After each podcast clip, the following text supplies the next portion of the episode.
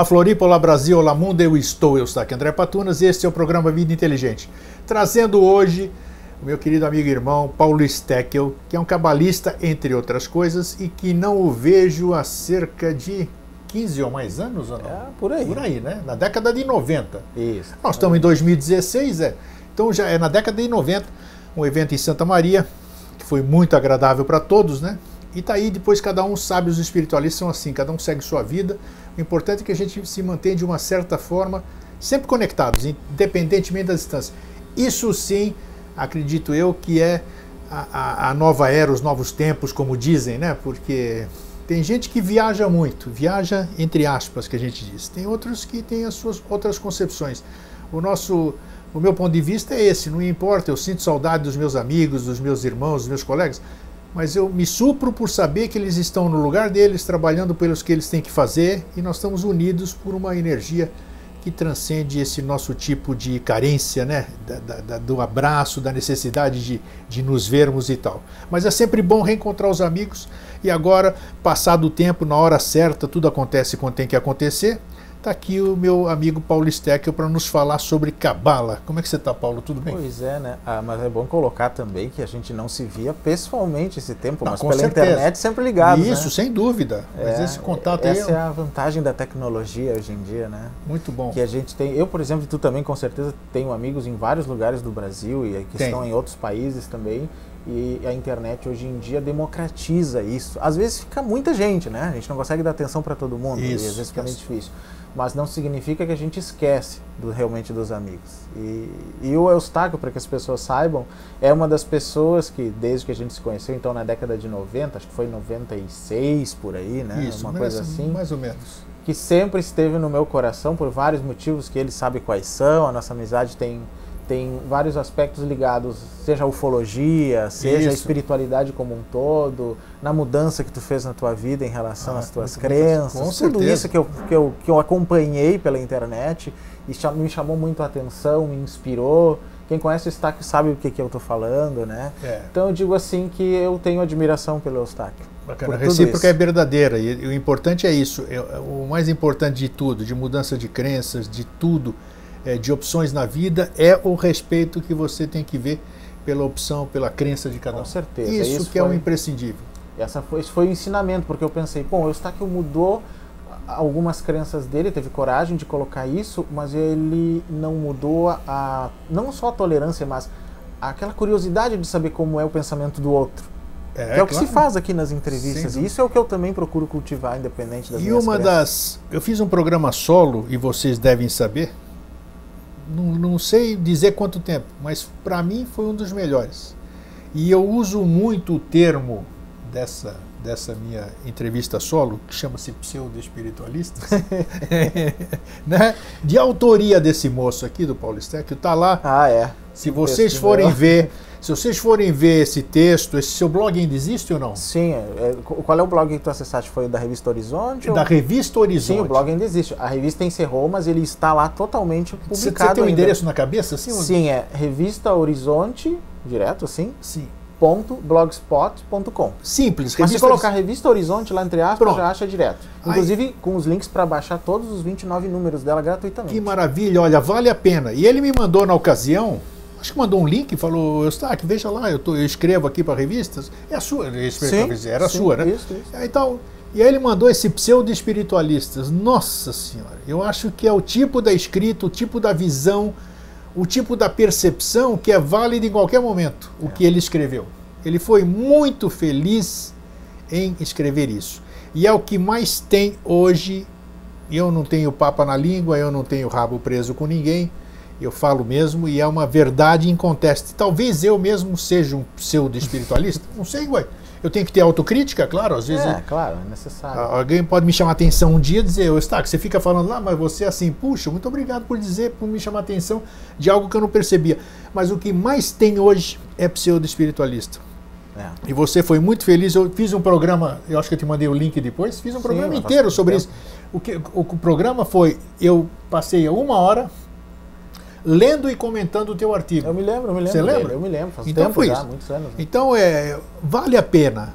É, tá, se, tá, o título é esse mesmo, Pseudo Espiritualista. Hoje vocês estão conhecendo o autor, vocês vão conhecer mais sobre o que ele está falando, mas, e reitero sempre, é, é, muito mais amplo do que vocês podem imaginar. Esses fraterno abraço que a gente fica dando, e eu sempre repito, né? Fraterno abraço, irmão. É, namastê, namastê, namastê. Você nem sabe o que é namastê, rapaz. Você nem está sentindo o que. Você, nem, você, não, você não sente nada. Você está fazendo é a sua. Estou generalizando, desculpe. É, Para não, não falando... ofender quem está usando de coração. Claro, né? de coração. Né? E claro, tudo, usa-se esse modismo da mesma forma como você está na sua religião, faz o que você quiser, mas todo mundo como papagaio de repetição. Alguém fala um negócio, todo mundo repetindo e não está sentindo absolutamente tá sentindo. nada é, daquilo. É isso, para mim, é pseudo-espiritualismo. Isso para mim é, é um 71 espiritual. É. Você não faça, fica quietinho, você vai ficar fica muito melhor para você você ficar quieto do que você ficar repetindo algo que você absolutamente não sente. Se não então, do coração não adianta. Chegou o dia, não sei quanto tempo depois, de parabenizar você pessoalmente pelo brilhante artigo pois que é. todos deveriam ler. Então, no, revista horizonte.blogspot.com, pseudo espiritualistas. Procure também o programa Vida Inteligente no YouTube. Título: Mesmo Programa Vida Inteligente Pseudo Espiritualista. Sensacional. Eu acho que vale para todo mundo. É, na verdade, a gente vai falar de cabala, mas assim, vamos, vamos pegar assim, falando de tradições espirituais, essa aqui, eu acho que uma das coisas que inspirou aquele artigo na época, é, acho que nós temos idade para né, poder ver como era a espiritualidade antes da internet, né? Uh, e não é por causa da internet o que eu vou falar, mas antigamente, ou digamos assim, década de 80 para trás, a forma com que as pessoas procuravam a espiritualidade como caminho era, já era um caminho mais difícil, né? Não se conseguia material com tanta facilidade, não. mesmo os livros, não, não podia não baixar internet, nada, né? não podia baixar nada. então coisas. as pessoas elas tinham que ter um pouco mais de energia, de vontade, de disposição, de elas tinham que se deslocar até é, onde elas queriam. Né? É, de motivação, como se diz na Isso. prática budista, né? Elas tinham mais motivação para ir atrás daquilo. Então valorizavam mais. Muito mais. Praticavam, né, de um modo realmente sincero. Então elas se tornavam uh, espiritualistas uh, não de carreira, como eu vou falar depois, Isso. Né? mas espiritualistas de alma. Eles eram a própria doutrina, o próprio caminho. Com o tempo, a partir da década de 80, porque eu me lembro, assim, e sem fazer uma crítica às coisas que eu vou citar, parece que mudou um pouco a forma das pessoas buscarem espiritualidade. Eu digo assim o grande público, né? Uh, apareceram muitas terapias relacionadas à espiritualidade. Hoje elas estão bem assentadas, o, a utilidade delas também, como já deve ter observado bastante, uh, e a eficácia de muitas delas está bem confirmada, sem claro. problema algum quanto a isso. Isso é muito bom para a humanidade. Né? Muitas delas têm inspirações em medicinas tradicionais antigas, como Sim. a chinesa, a tibetana, a indígena e outras, né? que a gente vai pensar. Algumas opções modernas também. Mas, de alguma forma, parece que se tornou comum um tipo de espiritualista, que tem a ver um pouco com o que eu já falava naquele artigo, que transforma isso numa espécie de profissão. E quando eu digo profissão, não é caminho. É, Por que, que, eu tenho visto isso? Aqueles que levam só como profissão, uh, parece que não entrou, não passou da casca. Não é uma coisa que ela vivencia 24 horas por dia. Porque profissão a gente chega depois de um trabalho. Né? É, não chegou no a gente chega depois do trabalho numa profissão e a gente não leva ela para o banheiro, para a cama, a gente se relaxa. Isso. Mas um caminho espiritual não. Ele tem que ficar 24 horas por Exatamente. dia ali. Isso, Isso vai interferir na forma como a pessoa vai agir. Sem dúvida. Vamos pegar um exemplo simples. Um mestre reiki, um reikiano. Se ele tiver uma das duas visões, nós vamos ver dois mestres diferentes aquele que é o que se considera de carreira, quando ele terminou de atender seus clientes, ele passa a ser como ele era antes. Parece que não mudou nada. Enquanto que aquele que realmente incorporou aquilo no seu processo, ele simplesmente tem como caminho e ele continua vendo as coisas sob aquela perspectiva. Porque toda tradição espiritual ela muda a nossa visão de mundo. Não entendo. Eu... Ela muda. Oh. Tempo, e, a, e, a, nossa visão de mundo está sendo mudada o tempo todo. todo. O tempo todo. Então, tradições em geral, Vamos falar das espirituais, então, elas são visões de mundo. Eu prefiro falar tradições do que religião, porque religião é um determinado, uma determinada Isso. sistematização. Mas uma tradição é uma coisa mais ampla, é algo que é transmitido e que tem vários aspectos. Tem o aspecto externo religioso, que é o que nós chamamos de religião, em, geralmente. Tem um aspecto mais interno, ou que um termo mais antigo, esotérico, que chama muita atenção, mas eu prefiro dizer mais interno, que tem a ver mais com o nosso como nós metabolizamos espiritualmente aquela tradição, que é basicamente o que acontece com quem realmente tem a espiritualidade como caminho. Isso mesmo. Né? Então, uma tradição é uma nova visão de mundo. Eu, e como tu também ao longo do tempo, já, já estudei várias tradições diferentes ao longo da vida, da qual a Cabala é uma delas, que é o que nós, e nós vamos falar, falar hoje, aqui, é. né? O qual a Cabala é uma delas, e ela realmente ajudou a formar minha visão de mundo atual, não é a única, existem outras que têm essa função. Mas eu percebi que quando a gente se aprofunda numa tradição espiritual legítima, né, ela. A Cabala é uma tradição espiritual? Sim, é uma tradição tá. espiritual. E é legítima. O que quer dizer uma tradição espiritual legítima? Isso. Vamos lá. Quem respondeu isso foi uma pessoa que talvez tu conheça já, o Lama Padma Santen. Sim. O Lama Padma Santen foi meu primeiro instrutor de budismo em 1995. Ele não é era tá lama. no Rio Grande do Sul, né? Isso, em Viamão, mas ele não era lama ainda na época. Tá. Mas ele disse uma vez num encontro nosso que alguém fez uma crítica a ele num determinado ponto que ele dizia que ele fazia parte de uma tradição legítima. E aí ele perguntou para a pessoa: Mas você sabe o que é uma tradição legítima?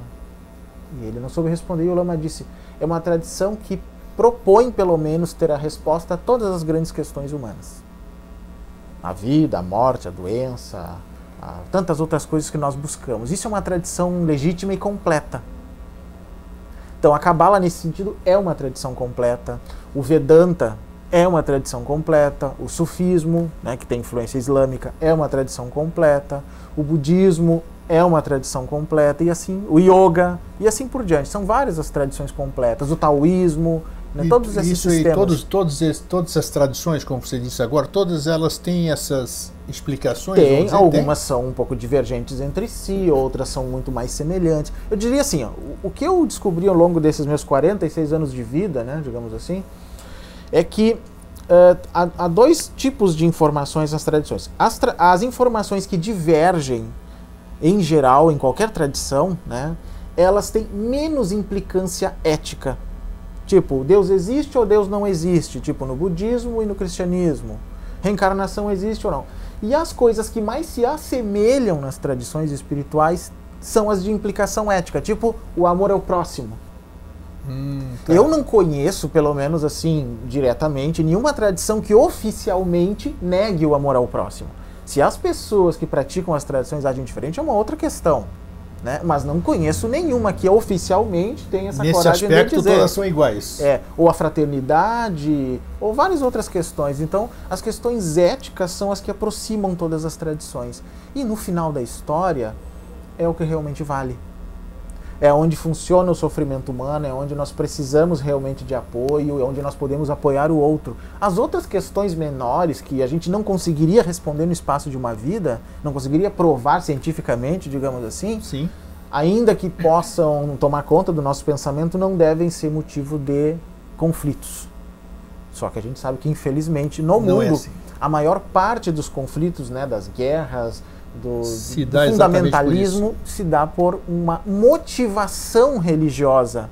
É uma motivação, ela só motiva o ato uh, que, que, de certa forma, faz aflorar uma certa agressividade humana que está, acho que, dentro, dentro de todo ser humano. Claro, sim. Então não posso botar não só posso culpa, não posso colocar culpa na religião, mas ela é um motivador naquele tipo de mente doentia, muitas vezes, de mente é, presa a um fanatismo ou a um moralismo também, porque existem vários tipos, né? Existe o, o, o charlatão que sabe que, que ele não acredita em nada, mas ele é hipócrita. Mas existe o fanático, ele acredita piamente em tudo aquilo, mas ele transforma aquilo tem? em seu único mundo o seu único Como mundo. Isso? Então, isso acontece no campo que se chamaria antigamente exotérico, né, externo das religiões. Por quê? Porque é o campo em que eu reproduzo um discurso, né, geralmente assim. Mas no campo interno, o antigamente chamado esotérico de uma tradição, ao contrário do outro que requer dogma, crença, eu aceito e pronto e não posso mudar nada, o campo interno, ele é um processo que tem que ser metabolizado no nosso espírito. E neste caso, a liberdade do espírito não funciona da mesma forma que aquele texto padrão que não pode se mudar. É bem isso. Né? É, não, não então a, a, gente vê isso nas histórias dos santos católicos, dos santos budistas, dos yogis indianos, dos mestres sufi, né, dos mestres cabalistas e assim por diante, que tem a sua própria doutrina.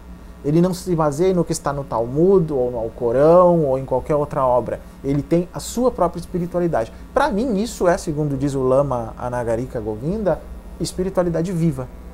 Olha que bacana, gostei dessa concepção aqui. Dele. É, essa, é a concepção visão, que eu utilizo. Essa, não, muito, muito interessante. Gostei da visão que você trouxe sobre.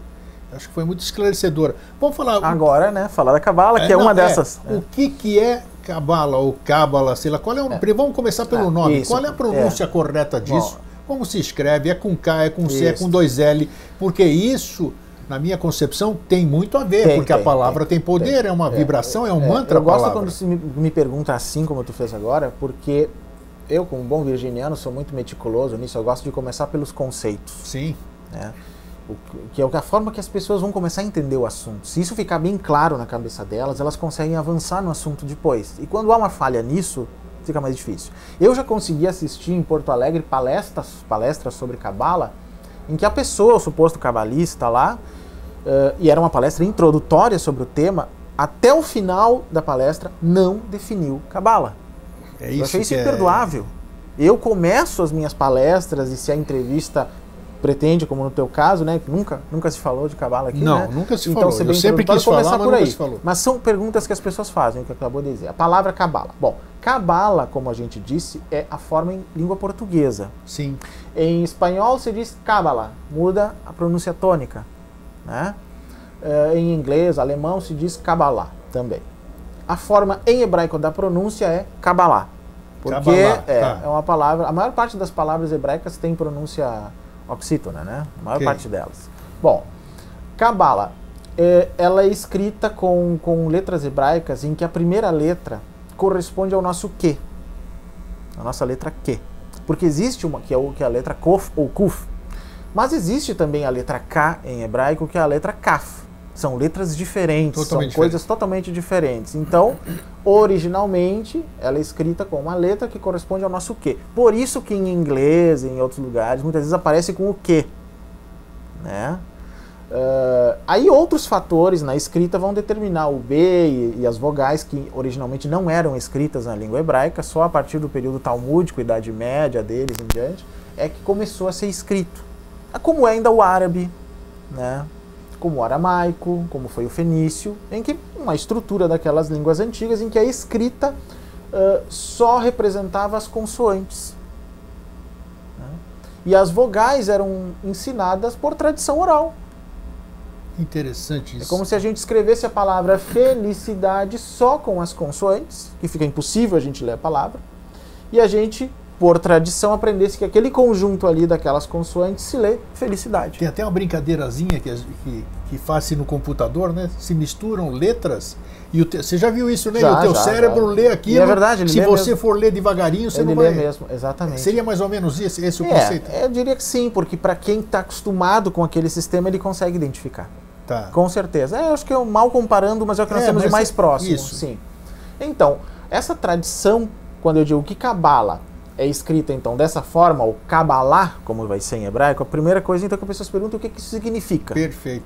Bom, Kabbalah, ela vem de um tema verbal que a gente chama em hebraico, para não dizer de um verbo, um tema verbal que significa uh, receber algo tomado por empréstimo, algo que me vem por empréstimo, transmitido por outro. Tá. Supostamente, pelo menos no passado, por via oral, mas isso é, é, é o segundo conceito da coisa. Mas que me é toma, tomo por empréstimo. Empréstimo. Por empréstimo, algo tá. que é recebido, tomado. Daí se, se traduz por tradição, né, em português.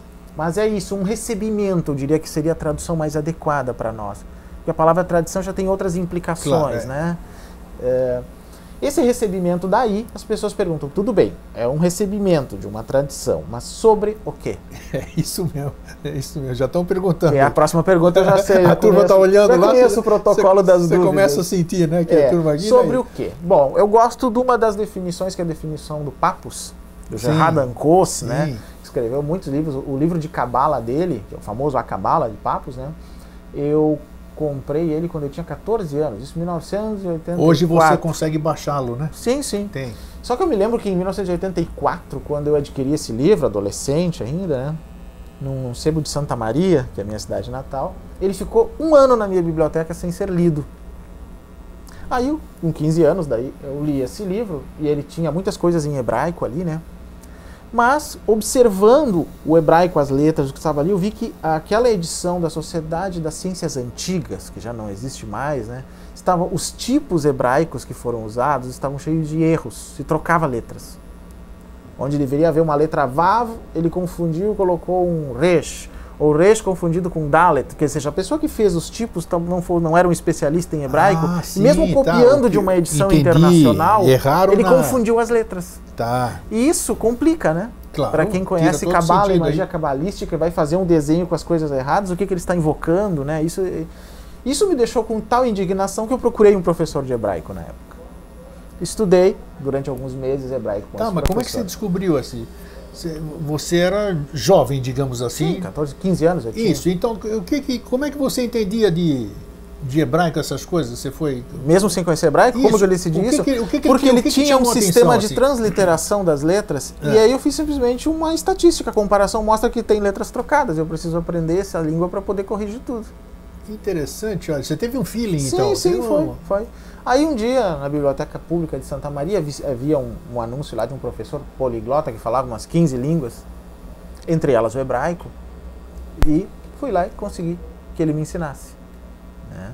E a partir dali eu conseguia ver o que, que estava errado e podia corrigir plenamente. Então esse foi o meu, bacana, meu começo na é. Cabala com o livro Cabala de Papos, que eu recomendo não só pela obra, mas pela uh, bibliografia que ele cita na, na, parte final do livro. Ele, ele listou na obra Repete, dele tudo. então, para o telespectador, qual é o título desse a livro? Cabala. A Cabala de Papos, né? Papos né? É com dois P, P-A-P-P-U's, né? É, não? não, não, é P-A-P-U-S. Só é colocar Papos, Papos, Cabala vai aparecer muita Aí você coisa. consegue, tem em PDF, eu acho que tem, você consegue tem baixar muitas na internet. e outras obras dele, né? Tem o Tratado Elementar de Magia Prática, que daí já é um Muitos, segundo momento. Razão, esses, é, esses antigos. Tratado Elementar, o Tratado tem um livro chamado O Ocultismo, se eu não me engano, que é um, um introdutório.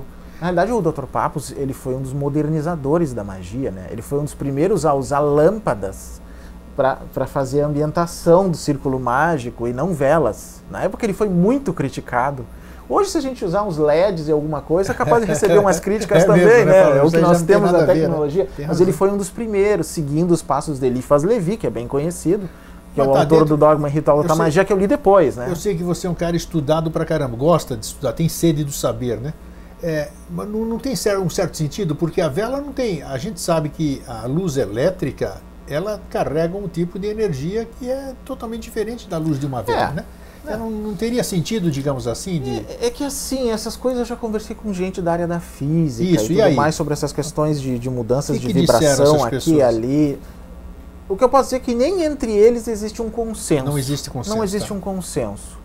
Então, quando não existe um consenso entre aqueles que eu acho que sabem mais do que eu sobre o assunto, eu prefiro não dar muito pitaco. Claro, não, tem, tem Analiso razão, melhor. Porque quando tinha vela não tinha eletricidade, é, né? Então, então é a é mesma é coisa, então, se a gente vai fazer uma crítica à internet pelo tipo de tela que tem. Claro, existem tá. trabalhos em radiestesia sobre isso, então que se use os métodos para correção, assim como em qualquer outros problemas porque que possam Porque a gente existir. às vezes mantém tradições, é. tradições por desconhecimento, né? exato? Então, não, não, você não pode é assoprar um uma vela porque nessa, não sei o quê. É que o que acontece, Eustáquio, nesses momentos de internet, uma coisa que às vezes a internet, pela sua natureza de amplidão, assim, gera em algumas pessoas ou, ou faz aflorar, é um senso de um, de um tipo de fanatismo, porque as coisas ou são 8 ou 80.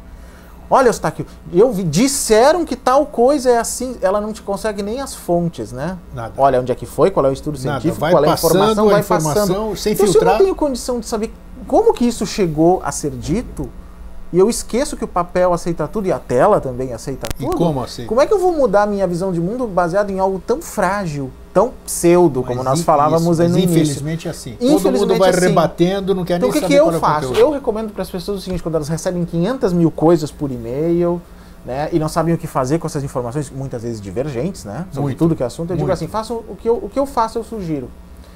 Eu olho, se aquilo me chamou a atenção ou eu não consigo dormir sem parar de pensar naquela dúvida, no outro dia eu começo a estudar. Talvez eu me torne um especialista daquele assunto. Mas se eu sentir que aquilo hum, não interfere tanto na minha forma de ver, eu descarto. E não vai interessar para ninguém não do meu círculo também. É, com claro, certeza eu descarto. Mas se eu achar coisa. que é algo que realmente é muito relevante para mim, é uma decisão que eu tenho que fazer, eu tenho que fazer Sim, escolhas, né? Claro. Aí eu pesquiso com mais profundidade aquilo, sem problema nenhum. E vou tirando algumas dúvidas sobre isso. Cabala mesmo, que é o assunto que nós vamos falar, tem várias correntes que a gente vai falando aos poucos aqui, né? Mas assim, o que, que em geral o Papos disse que a Cabala estuda? Bom, ela, ela estuda um trinômio, as relações entre um trinômio. Imagine um triângulo, que lá em cima, na ponta, está o que ele chama de Deus. Tá. Que nós podemos chamar de Deus, divindade, a fonte, mente cósmica. que quiser, cada um várias cada um vai, é, ou seja, o, o, aspecto mais transcendente que nós podemos Isso, imaginar espiritualmente. Isso, como, como cada um queira. Está ali, aquele conceito mais profundo espiritualmente. Tá. Ele é a ponta do triângulo, necessariamente. Nos outros, uh, nos outros vértices do, tri, do triângulo, nós temos homem. Então, Deus, homem. Homem eu também traduzo como consciência. Sim. Não homem no sentido físico. E nós já Ser vamos humano. ver por quê. É ser humano ou ser com consciência de qualquer outro planeta, de qualquer outro plano, universo paralelo, que você possa imaginar. Ok. Algo que tem consciência e autoconsciência. Consciência de referência, que Sim. a gente chama. Eu sou o Paulo, eu sou o Eustáquio e assim por diante. Ou algo mais amplo do que isso que nós temos aqui na Terra. Esse seria o segundo ponto. O terceiro ele chama de natureza. Aí entra a parte física, ou extrafísica, ou os aspectos que formam o universo. Então eu prefiro chamar a natureza também de universo, ou universos, ou que Então, ah, vamos dizer, a cons- ah, fonte, consciência e universo. E universo, tá. Tudo isso se adapta ao que existe. Ou como ele diz, Deus, homem, natureza. As relações de tudo isso é que são o interesse de estudo da Cabala e de prática também. tá? Então, se a gente vai trabalhar Antes da gente trabalhar, qual é a origem dela? Como surgiu a Cabala? Você, você É, sim, tem um aspecto histórico bem interessante. Assim, Qual é, É, é isso, a história, antes da gente? Inicialmente, no, no- no período bíblico, período que a gente chama de Antigo Testamento, que é a Torá judaica, né, que é a parte que eles aceitam, já existiam aspectos místicos, mas isso não recebia um nome, não era uma coisa necessariamente separada. Né? É, que vem basicamente desde o período do profetismo de Israel. Mas não tem nada a ver com as historinhas que nos contaram, não, né? não, Nada. não, isso aqui já é uma não. coisa muito Sempre mais profunda. existiu esse aspecto místico dentro do, do, do culto de Israel, que é anterior ao judaísmo que nós conhecemos hoje. Ok. e que foi passando de um modo oral também. Não Tá. está necessariamente consignado por escrito na As Torá, maiores tradições são orais, São né? assim, são foram assim, transmitidas oralmente. mas depois eh, a Cabala então ela foi bebendo de várias fontes além da própria cultura judaica. né? Ela bebeu um pouco da Pérsia com o conceito do maniqueísmo e pouca gente sabe que a Cabala tem conceitos eh, de filosofia grega que interferem nela. Tanto que quando a gente lê, quem, quem con- consiga ler em hebraico, a edição hebraica do Sefer Yetzirah, que é uma das obras cabalísticas importantíssimas, é curtinho, mas ela fala sobre a criação do mundo a partir das letras hebraicas e tudo mais. Quando a gente consulta o glossário das palavras hebraicas dessa, dessa obra, existem greicismos ali. Olha só, É, greicismos ali. É. Tem, tem uma edição que eu não sei se ela não, não é esgotada ou não, que inclusive aparece isso, que é a edição da Amorc, do Sefer Yetzirah. Olha, Não sei se ela existe ainda, mas a Amorc publicou a edição que é bem interessante, que mostra isso. Há vários greicismos. Então, ela tem influência também da filosofia grega. Tá? Eh, inclusive, uma das tendências a, a aceitar metempsicose e reencarnação den- entre os cabalistas pode ter uma relação com a filosofia grega e na filosofia grega via os primeiros monges budistas que visitaram a Grécia. Você falou de metempsicose, a metempsicose está na Cabala ou não? Existe uma escola que é a escola Existe- luriana que aceita. E aceita. aceita. e aceita a reencarnação, não de forma ostensiva como os Sim, tá. kardecistas, Tá. os budistas e os hinduistas, mas ela diz que em determinados momentos Deus permite que alguns espíritos retornem por algum propósito isso, específico. Eles devem ter alguma fundamentação, eles têm, É, porque não surge nada sem. É o Itzhak de Luria que, que co- colocou essa questão. Né? Esse retorno existe. Então, não é um problema um cabalista ser reencarnacionista, não é um pecado, não vai para o inferno, não é diabólico, nem nada. Mas alguma. na tradição original tem isso ou não? Na tradição original, isso está esparso. Esparso. Está esparso. Ok. Nunca foi assim um. A, reencarnação nunca se tornou um tema importantíssimo na tradição que ocidental. tivesse um capítulo próprio, digamos assim. Não tem como negar. Ele nunca foi um tema realmente desconhecido. Né? Inclusive a partir dos gregos que tiveram esse contato com esses primeiros monges budistas. Né? os gimnosofistas, né, que são citados, é, né? Isso. Mas nunca se tornou algo assim muito popular, né? Não teve muita mídia em cima, como eu É, digo, né? é, Então não se é. tornou tão popular. No Ocidente foi a partir do Kardec que isso aconteceu mesmo, né? Certo. Mas então, de qualquer forma, ela veio vindo nessa sua formação doutrinária, teve essa influência também da filosofia grega, né? e aí, lá pelo fim da, da Idade Antiga e da Idade Média, é que esses textos do período talmúdico, que pega bem até o fim da Idade Média, eles foram sendo ah, trabalhados por vários cabalistas, por vários, ah, ah, digamos assim, rabinos que estudavam a, a Torá através da meditação. A meditação deles, né, eh, era uma forma de contemplar o texto da Torá, entrar em estado de oração, e às vezes ficavam em retiros por anos, né, para isso. E a partir dali coisas vinham até eles sobre a Torá. Literalmente se diz que da Torá celeste, que eles então eh, acessavam, pela Torá terrestre, é que eles tiravam coisas novas. Então, é- contemplando a Torá terrestre, que seria uma parcela ínfima da verdadeira Torá celeste, que é muito vasta, né? É que eles conseguiam entender o contexto daquilo que estava lá e traziam conceitos novos ou mais elaborados. Assim que eles foram escrevendo, ou então textos que foram orais, e foram sendo compilados depois por outros pesquisadores disso.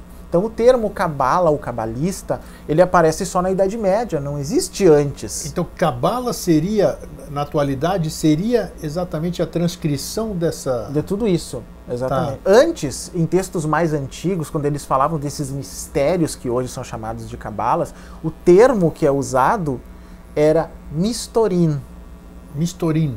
que é um termo hebraico-aramaico que provavelmente vem do grego mistério. Sim. Ele é um greicismo também. É interessante. Isso. E existem outros greicismos dentro da cabala. Por exemplo, já ouviram falar no famoso Metatron ou Metatron? Sim. É um greicismo de Metatronos. Sandalfon, o irmão gêmeo de Metatron, que é o anjo da terra, Sinadelphos. É, olha só. Co-irmão, né? Tem razão. É. É. Sinaderfos. Então, Sinaderfos. é, isso, grego, então o que acontece? São vários, Olha só, vários é. termos que beberam um pouco na filosofia grega. Fica evidente isso. Né? Então a Cabala não é exclusivamente judaica. Eu posso fazer essa afirmação do ponto de vista histórico. Olha só, repete. não aí. é exclusivamente Olha judaica. só. Ela bebe Pra na filosofia pra grega mim aqui era- do, do país do nosso amigo Eustáquio, muito, era com certeza. judaísmo aqui É, lá, não, olha isso, só. é fácil encontrar em qualquer livro mais profundo sobre Cabala. ah, os livros da Francis Yates, que escreveu aquele sobre Jordano Bruno e a tradição hermética, deixam claro isso também, né, que é um livro bem fácil de se conseguir. Ah, e ela foi uma pesquisadora né, do hermetismo, então ela deixa clara a relação entre a Cabala e a filosofia grega também. É bacana. um material que eu recomendo. Então, ah, antigamente eles chamavam de mistorim, os mistérios. Tá? Ah, depois é que então, não se sabe quem que inventou, mas começou a aparecer em vários textos o termo Kabbalah como uma tradição. Ah, você viu, as, claro, você estuda isso aí. E, e as, tra- as traduções do termo? Você me disse no começo do programa a tradução do. Aquilo que eu tomo emprestado de alguém? Como é é? Isto, o tomo por empréstimo ou recebimento é algo que me é dado, que me é facultado por alguém. O É- termo essa, si tradução é comum é aos, comum, aos, é aos comum. cabalistas, É, digamos ela é assim? comum, sim, porque Tá. ela vem do, do, do, terma, do tema verbal kibel, que tem essa relação, que tem Ok. esse sentido. Tomar, receber, tomar por empréstimo, algo que tu me passa de alguma maneira, né, que vem através de ti. Geralmente, é claro, naquela época, por tradição oral.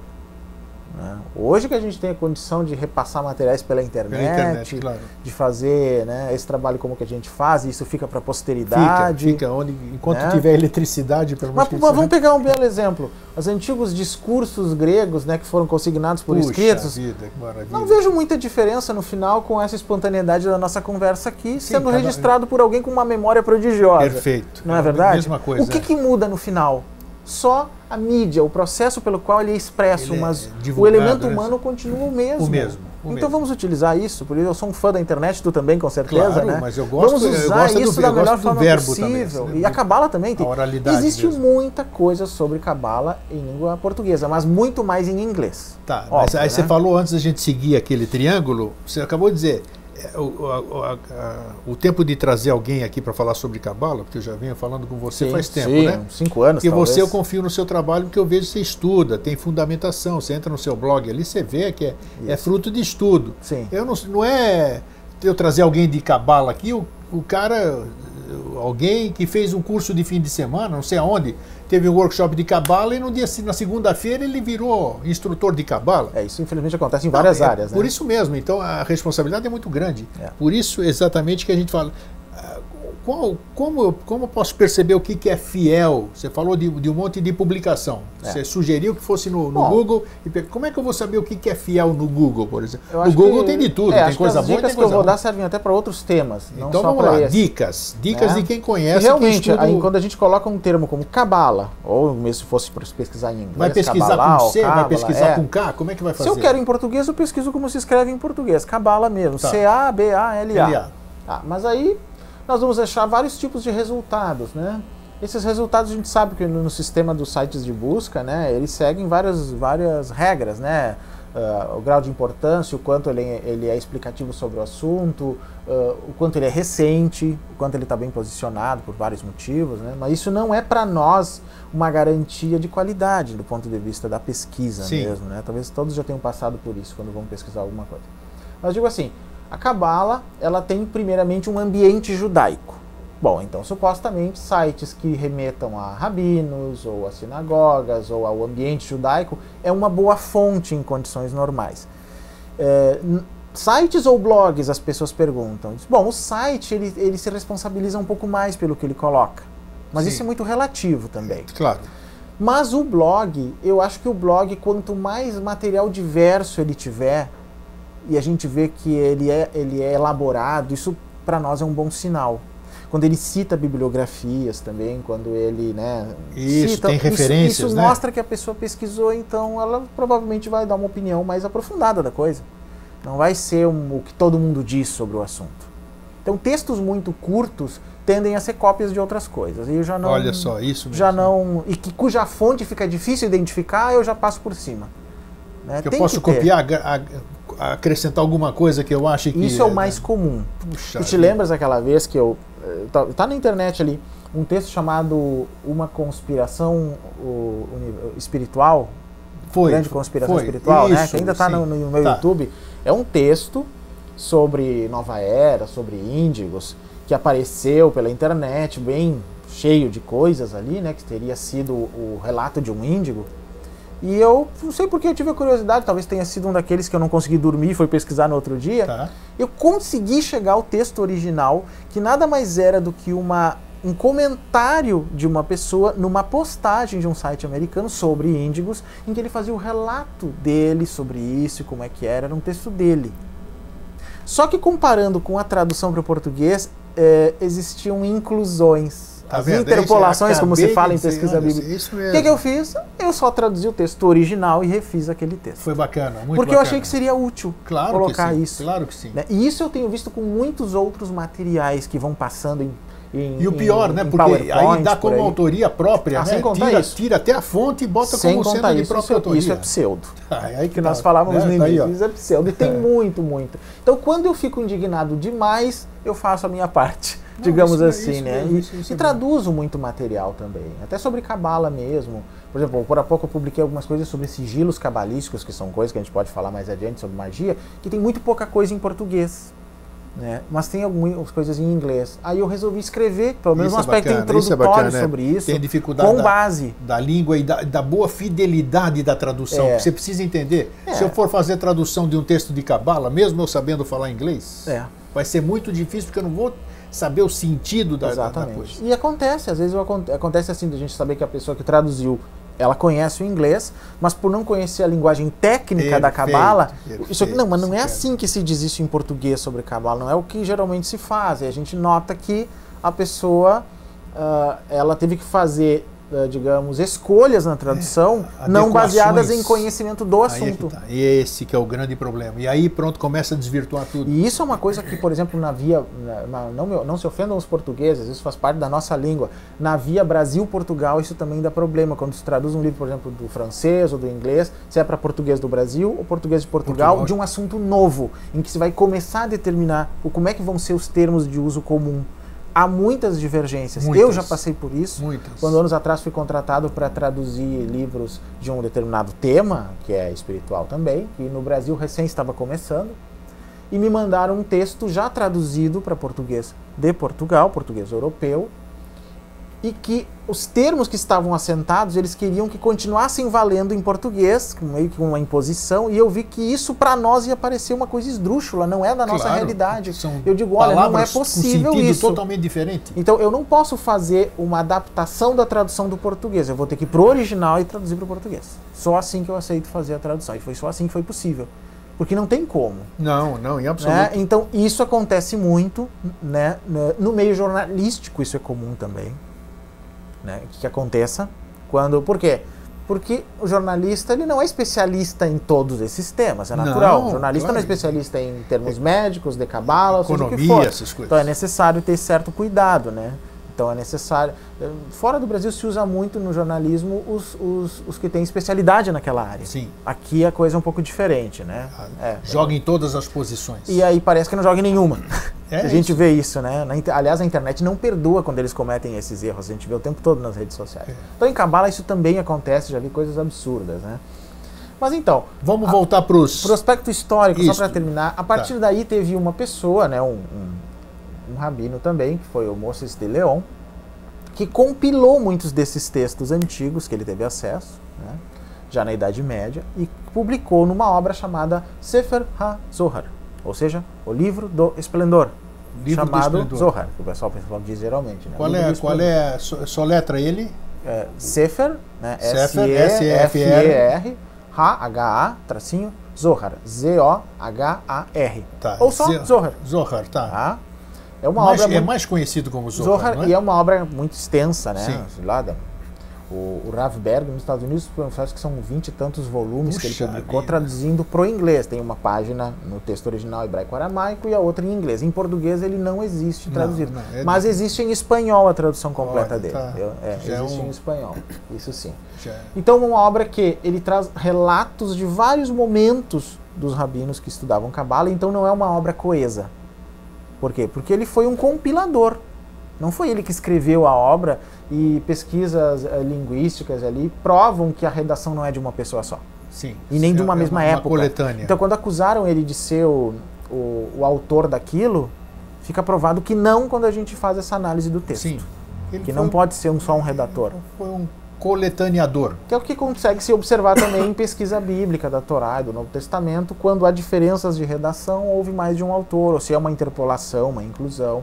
Nem o Alcorão, que é uma obra que foi escrita num período muito pequeno de tempo, tem uma redação só. Por incrível que pareça. Houve, que- é, isso também é científico. É, só-. Se vocês procurarem na internet, estuda vocês isso, né? acham que eu estou dizendo. É. É, né?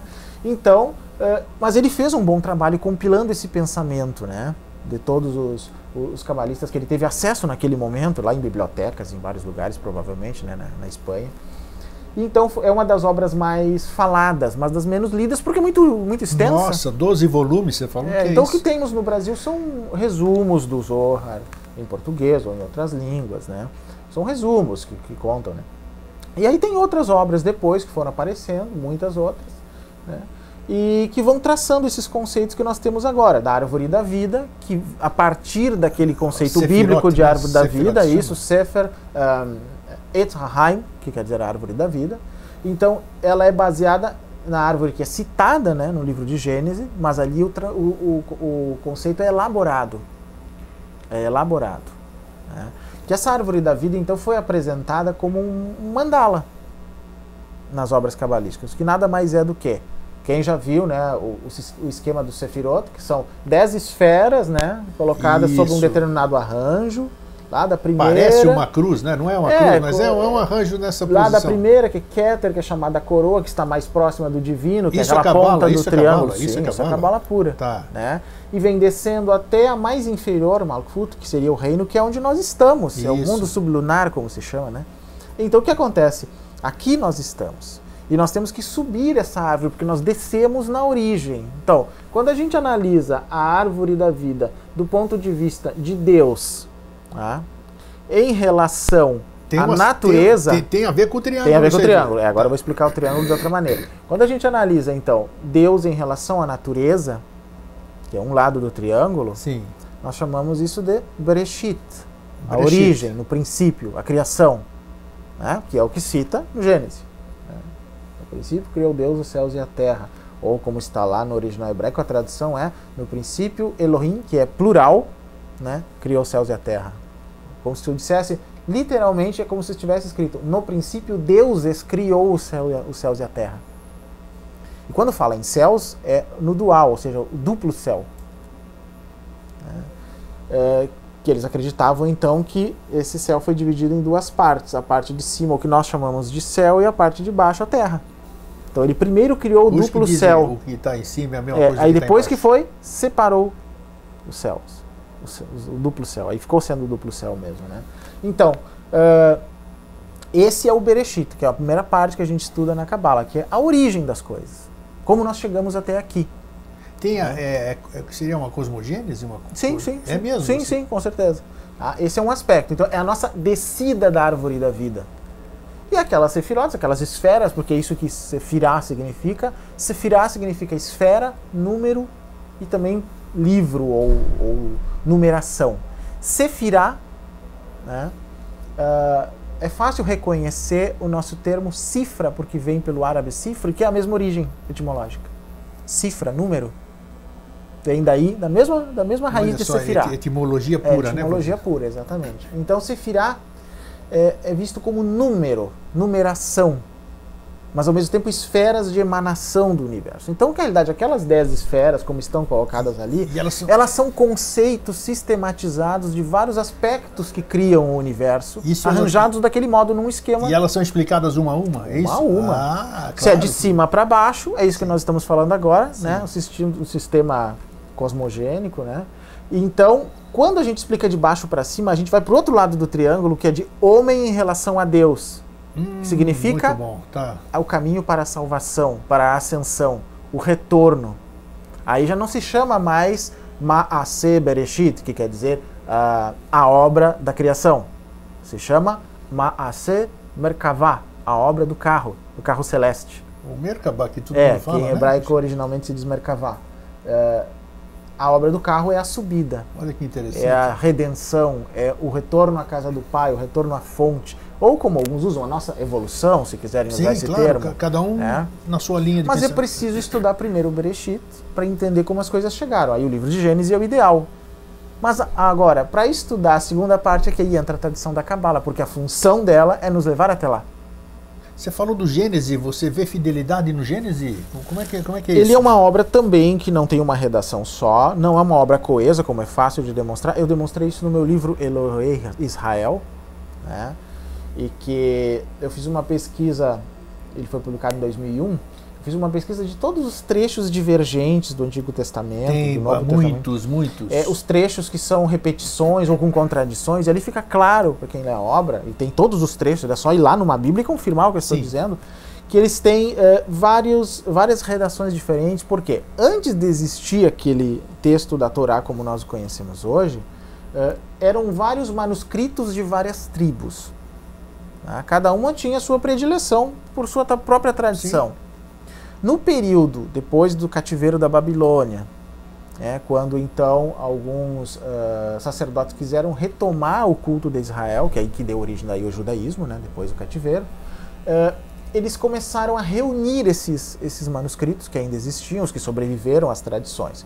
Só que eles encontraram uma coisa difícil, diz, poxa, eles não são convergentes. Como é que eu vou fazer transformar isso num texto que agrade todo mundo e que eu possa então renovar a religião de Israel, chamar todo mundo para isso de novo e como é que eu vou agradar gregos e troianos aí, né? é o mesmo problema que se tem numa época de uma constituinte, né? Sim. Que é difícil agradar coisa. todos os Todo interesses. Mundo, é. é a mesma situação. Tá? Ele só que daí, supostamente, o sacerdote Ezra, ou Esdras, como se diz na Bíblia Católica, e não é um trabalho só de uma pessoa com certeza, mas na tradição se diz que foi ele, ele fez esse trabalho. De um modo que se se fizesse isso numa constituinte, o país quebrava, ia ser um horror. Claro. Por quê?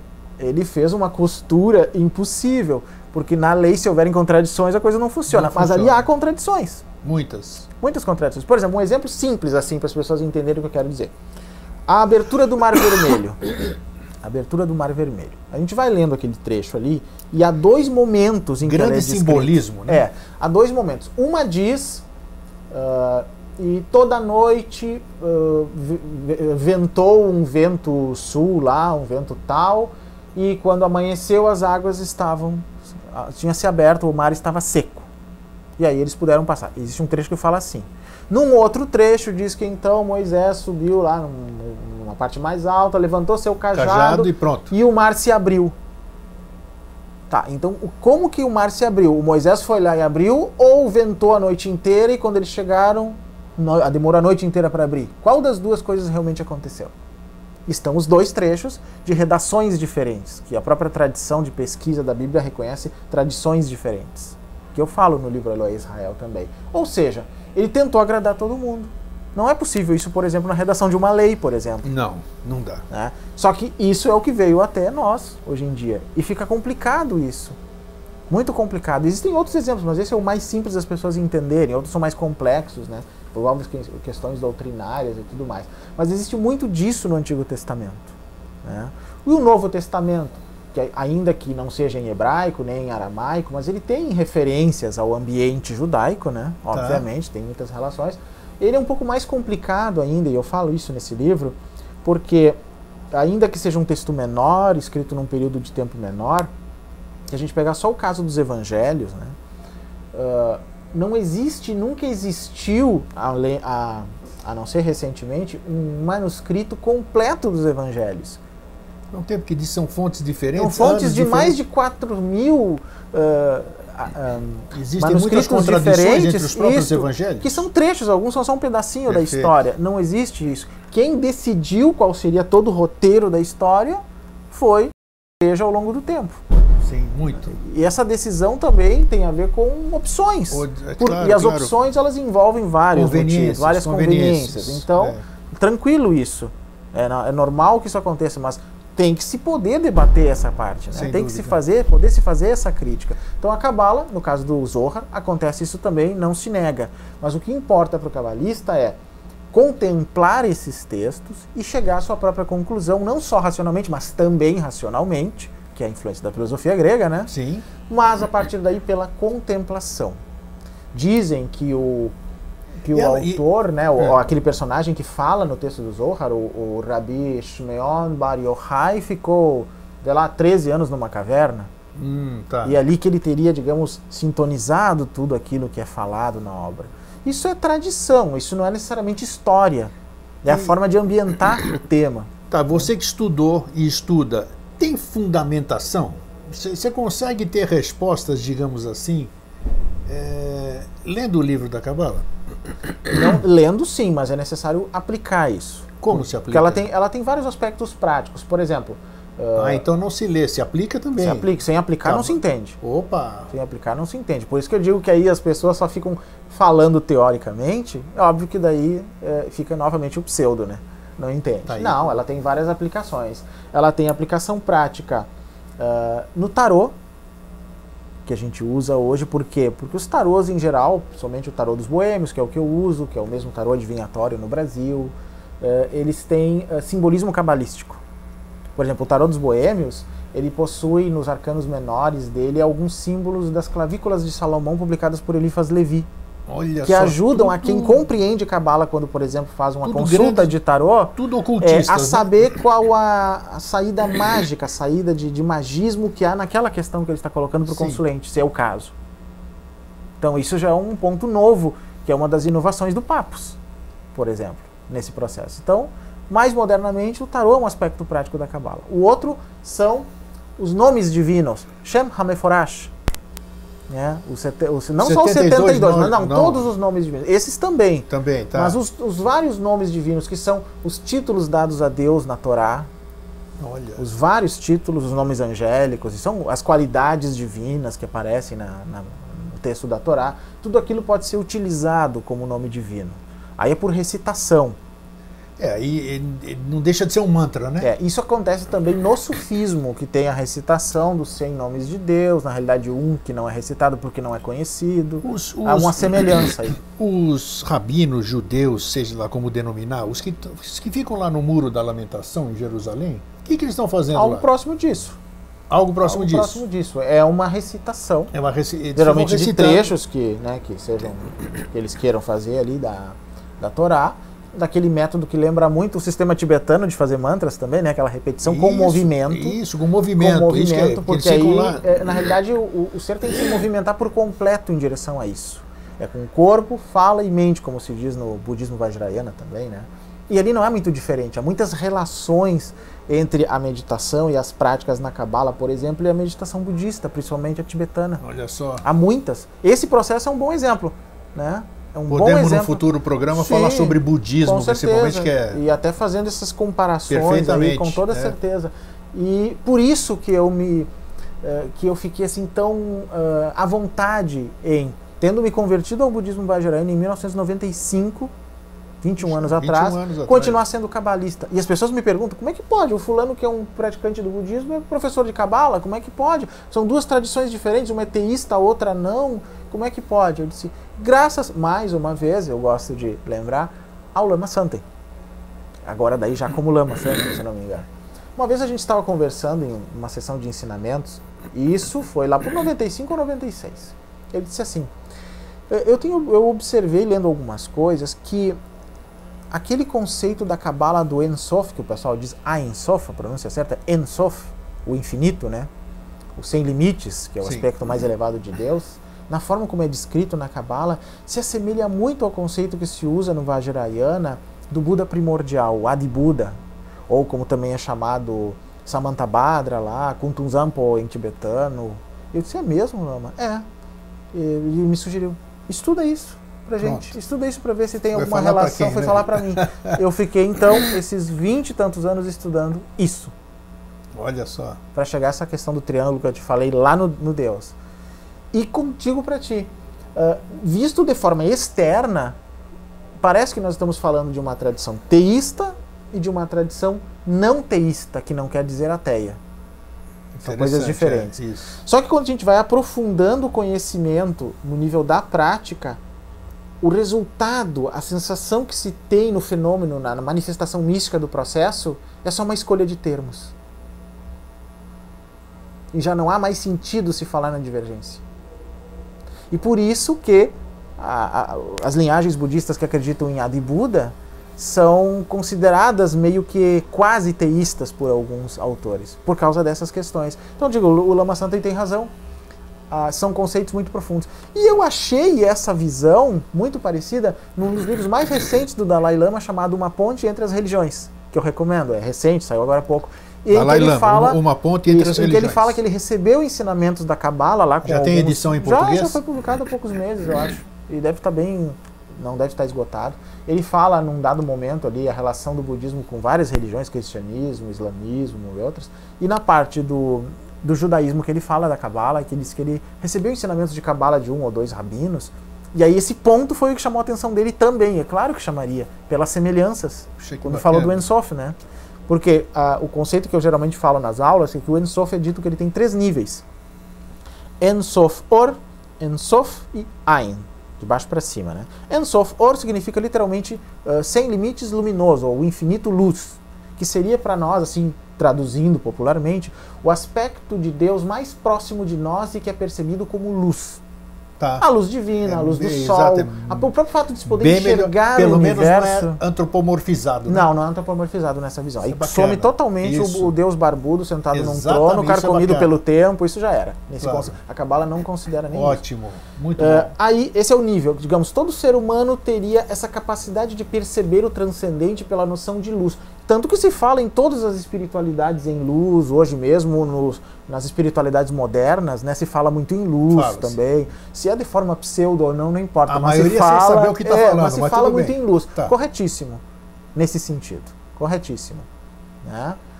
Esse é o nível que todos podem perceber do divino, se não, mesmo que não tenham uma certa evolução. Porque conseguem perceber a luz como clareza, ou como aspecto físico dela, ou como o sol, que foi um dos primeiros né, objetos de adoração. Sim, claro. Né, com certeza, desde Daí vieram- existe vários outros símbolos. A cruz vem daí, a suástica vem daí, porque representa o sol Solis em movimento. né? É, representa o sol em movimento e tudo mais. Aí vem o segundo nível, que é chamado Ensof, que é só infinito. Aí não há mais a noção de luz, mas a noção de espaço, o espaço infinito. Muito não há bom. noção de luz. Também. Já é mais difícil. Pedir para uma pessoa, quando eu faço essa meditação em cursos de cabala e às vezes algum workshop, desses três níveis, é muito interessante. Mas quando você fizer em quando eu Floripa, peço você avisa assim, com certeza, gente, vamos fazer. Vamos divulgar fazer e vamos sim, participar também. A pessoa começa a meditar no aspecto luz de Deus. Aí todo mundo consegue imaginar a luz. Ah, é tão fácil, eu imagino a luz do sol se eu não tiver outra opção. Aí quando chega nesse segundo nível, imaginar o espaço, mas não imagine em luz. Cada um tem a sua extensão. Pois conversando com as pessoas se percebe isso. Cada um tem a sua noção de espaço infinito. Elas chegam à conclusão que o espaço infinito delas tem limites. Que elas não conseguem imaginar o infinito. Ele é uma abstração. Eu consigo dizer isso, mas não consigo perceber. É, a mesma verdade, coisa que a esfera verdade, perfeita de verdade. Pitágoras. Não existe esfera perfeita na natureza. A esfera mais perfeita que nós imaginarmos, nós somos no nível microcósmico dela, né? Você vai ver que ela tem diferenças, né? Ela tem diferenças, É. ela, ela né, tem as É. suas. Mas nós conseguimos mentalizar uma esfera infinita. Conseguimos. É verdade. Muito Todos bom você falar disso. Interessante. Isso se usa muito em geometria sagrada. Conseguimos imaginar uma esfera infinita. E é ali que começam os conceitos. A mesma coisa é imaginar esse aspecto Ensof como espaço. Espaço infinito. Daí já se aproxima do Vajrayana. Porque o conceito de espaço existe muito nas práticas mais secretas do Vajrayana, que é o Mahamudra, o Dzogchen, né? que são técnicas de meditação que se aproximam um pouco do Zen budismo. Seria tipo uma semelhança com o Zen budismo. O, o Mahamudra seria quase o Zen tibetano, de certa maneira. Isso é verdade, há muitas semelhanças. Então ali se usa muito a noção de espaço, um espaço vasto, infinito, de onde tudo brota, onde tudo nasce, onde tudo sai. Isso me lembra, né, como a dança dos átomos, das Isso, partículas, isso, né? isso, Isso lembra muito se a gente for falar um pouco de física quântica aí. Esse, bom, esse é o segundo conceito. Um espaço eh, que não se, não se define no tempo, nem em quantidade, quantas dimensões tem, é uma coisa que não dá para definir parâmetros. Então, neste conceito, neste segundo conceito da Kabbalah, que se aproxima muito da visão quântica atual, não faz sentido eu perguntar, tá, mas esse infinito até aonde? Ele- o que, que tem se ele nunca acaba? Onde é que isso vai? É como se não existisse um conceito de espaço, não tem limites. Esse conceito de limite que nós temos é do nosso mundo tridimensional, do nosso, nosso sistema de, de leis físicas. Ali não existe, não existe um espaço infinito que tenha uma borda e que tenha que ter algo do outro lado. Não existe isso. Aliás, foram perguntas que foram feitas por Einstein, até o Galileu e muitos outros hoje fazem. Como é que seria, né? Então, esse é o conceito do aspecto abismo de Deus, que é chamado Rocher, que é esse abismo que aparece no Gênesis, né? Quando diz, bem assim, traduzindo o que está lá na Bíblia, no princípio os deuses, né, criaram os céus e a terra, ou Deus está no plural, e a terra era informe e vazia, e o sopro de Deus, que às vezes é traduzido por Espírito de Deus, pairava por sobre a superfície das águas e sobre o abismo, que é o que aparece. Isso é o original, É o da- original do, ali. do hebraico. É, e esse abismo é o quê? É o caos ou o quê? Não, é essa noção do espaço que nós estamos falando, que precede a luz. Que a luz, que é o Ensof Or, é o que dá origem à natureza. né? Então, e pairava significa contempla o que vai acontecer. Contempla. né? Que então esse é o nível. que- que- que já começaram a nos afastar da verdade É. desde o começo, né? Das Com traduções. certeza. Mas a gente ainda consegue ter uma noção abstrata né, de espaço porque a gente tem a noção do espaço daqui até a porta, então já, ajuda um pouco. Ajuda né? um pouco, exato. Agora, o primeiro lá, o do topo, que se chama Ain, é mais complicado, porque a tradução é nada, Putz. significa nada. É, que é o que é o. É o nada, é o vazio. É, você Aí dizem, é o um conceito. vazio potencial, alguns traduzem, é o nada, porque dele que vem. Né? Sim. É o ponto no infinito que a gente chama, o nada. Aí quando eu digo para as pessoas, bom, já pensaram sobre Deus como luz, Deus como espaço, agora, ó, tiraram a luz, sobrou o espaço. Agora, tirem o espaço. Tem Sobrou gente que nada. abre os olhos imediatamente. É, não sobrou nada, tá aí. Elas se sentem estranhas. É, claro. Elas né? estão caindo em alguma coisa. Não, tem, tem vários relatos, assim, Não, uma coisa imagino, muito interessante. imagino, claro. Eu peço para descreverem depois, né, o que, que aconteceu. Esse, a nossa ideia de nada, ela parece assintosa para o nosso ego. Não é verdade?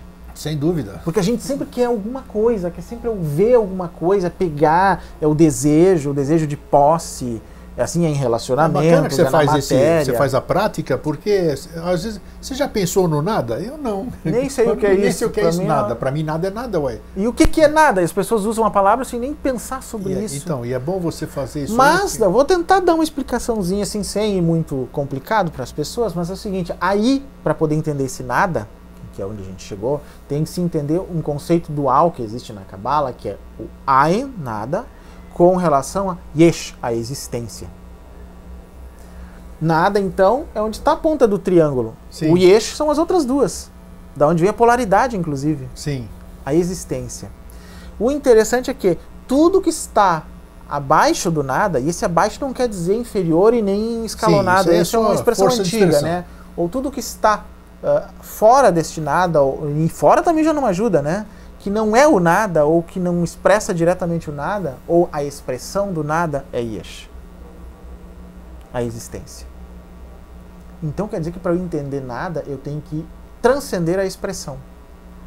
A expressão do eu, né, do ego, do eu como Paulo, tu como Eustáquio, Olha que bacana. para um É um- nível é um que é trabalho, além né? do É que eu sou. Isto vai ser o nada. Então, nas contemplações, na meditação cabalística, na meditação dinâmica que se faz ali, O samadhi te leva no nada, pro Sim, nada. exatamente, é a mesma situação. Lá eles podem chamar de shunyata, o vazio. Que É. inclusive o Dalai Lama, nesse livro que eu falei, numa ponte entre as religiões, ele faz a comparação entre o Ain e o shunyata Olha que bacana. que é o vazio.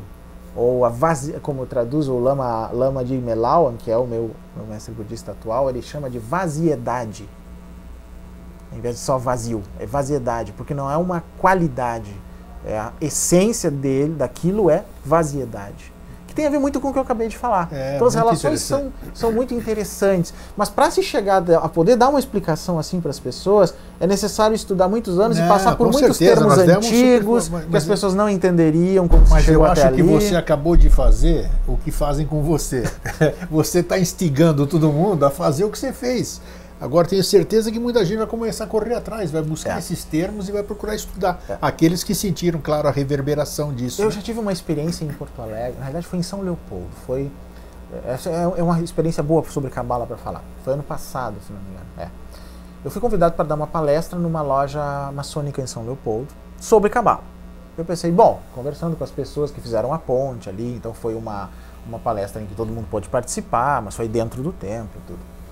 Eu pensei, o que, que eu vou falar sobre cabala? E conversei com as pessoas, o que, que o pessoal ali já conhecia do assunto, que tipo de público fora da loja estaria assistindo, né? As esposas dos membros, os filhos, pessoas, era aberto para quem quisesse. Eu pensei, bom, eu tenho duas opções aqui.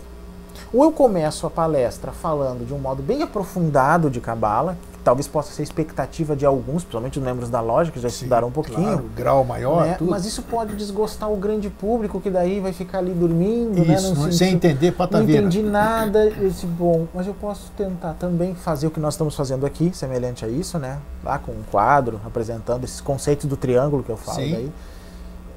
Partir do introdutório e ir um pouco mais aprofundadamente, porque assim se agrada os dois, sem que isso seja uma fraude. Pelo contrário, é aprofundamento. Sim.